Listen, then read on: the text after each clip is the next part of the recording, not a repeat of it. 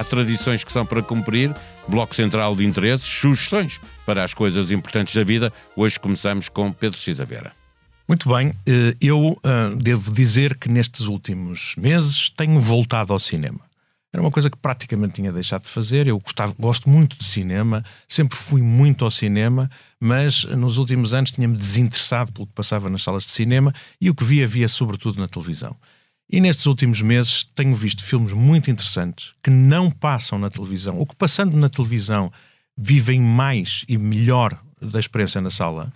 E, e, de facto venho aqui falar de dois filmes de que gostei muito, muito diferentes, que não são os filmes que normalmente ouvimos falar uh, nas coisas, mas que se tornaram notáveis e que ainda estão em exibição, provavelmente por muito pouco tempo.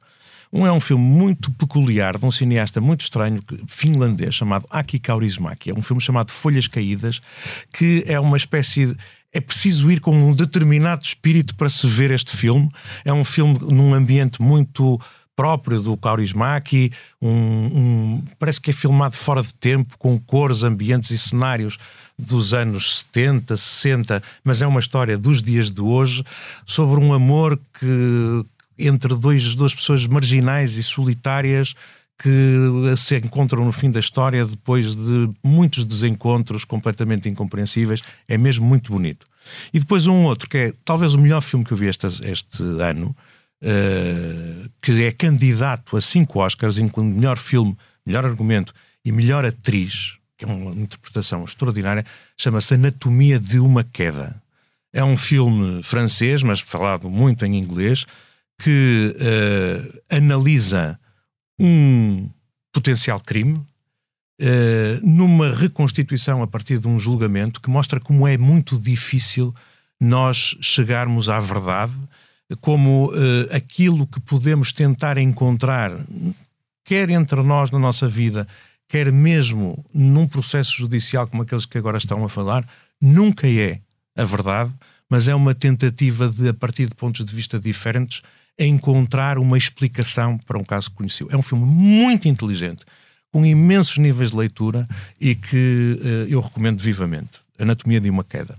Sugestões para ir a uma sala de cinema eh, Pedro Marcos Lopes, o que é que nos deixas para fechar? Eu deixo eh, as pessoas, enfim, quem, já, quem já era ouvinte vai reconhecer isso, quem não era ficar a saber. O último que fala no bloco central dos interesses é sempre para pôr uma música. Normalmente nós dinamitamos a coisa porque pomos uma música e falamos de outras coisas quaisquer. Mas isso é mais o Cisa Vieira que é, é muito indisciplinado. E, e, eu não, e, e para uma... provar que é assim, vais tu fazer não, agora. Não, por acaso desta vez não vou fazer.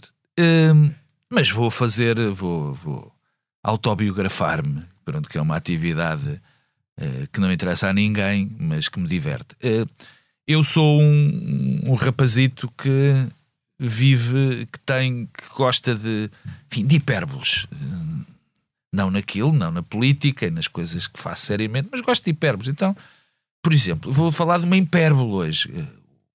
A banda mais importante da minha vida, eu que sou melómano, aliás, somos três, mas a banda mais importante da minha vida são os Smiths. E eu, cada vez que penso, de facto, se calhar não é uma hipérbole, são mesmo, são os Smiths. A adolescência sem dessas coisas. Não, não marcas já não é bem. Quer dizer, é, é pós-adolescência, porque eu comecei a gostar dos Smiths e, e ficar doido com os Smiths dois anos. Já tinha 20 anos, provavelmente. E, mas aquilo apanhou-me porque eu era um rapaz assim meio desadaptado. Aquilo era a banda dos desadaptados, dos feios, dos que Uh, não gostavam deles próprios. É verdade, é verdade. Não, não, não tinha violinos. Não, se não tinha É verdade, é verdade. E eu apaixonei-me completamente pelos Smiths. Ainda hoje vivo apaixonado. Eu Uma não falo um concerto.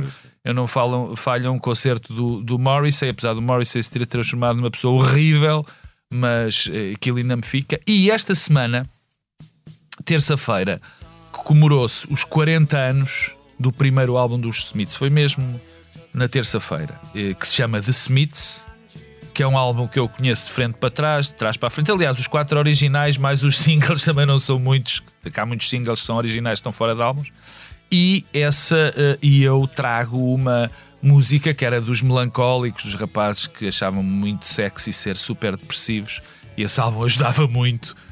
E, e deixo com de facto uma das músicas da minha vida e também aqui do meu camarada uh, Pedro Sim, Cisaveira. Eu comecei a ouvir aos 20 anos porque eu, eu tinha tive o álbum logo já que ele sabia, saiu. Já sabia que ele ia armar-se aos cucos com esta história. Eu, por acaso, foi. Eu Não, Tu eras mais novo, é? Eu estou muito mais novo. Muito mais novo. E comecei, mas só ouvi dois anos depois o, este álbum.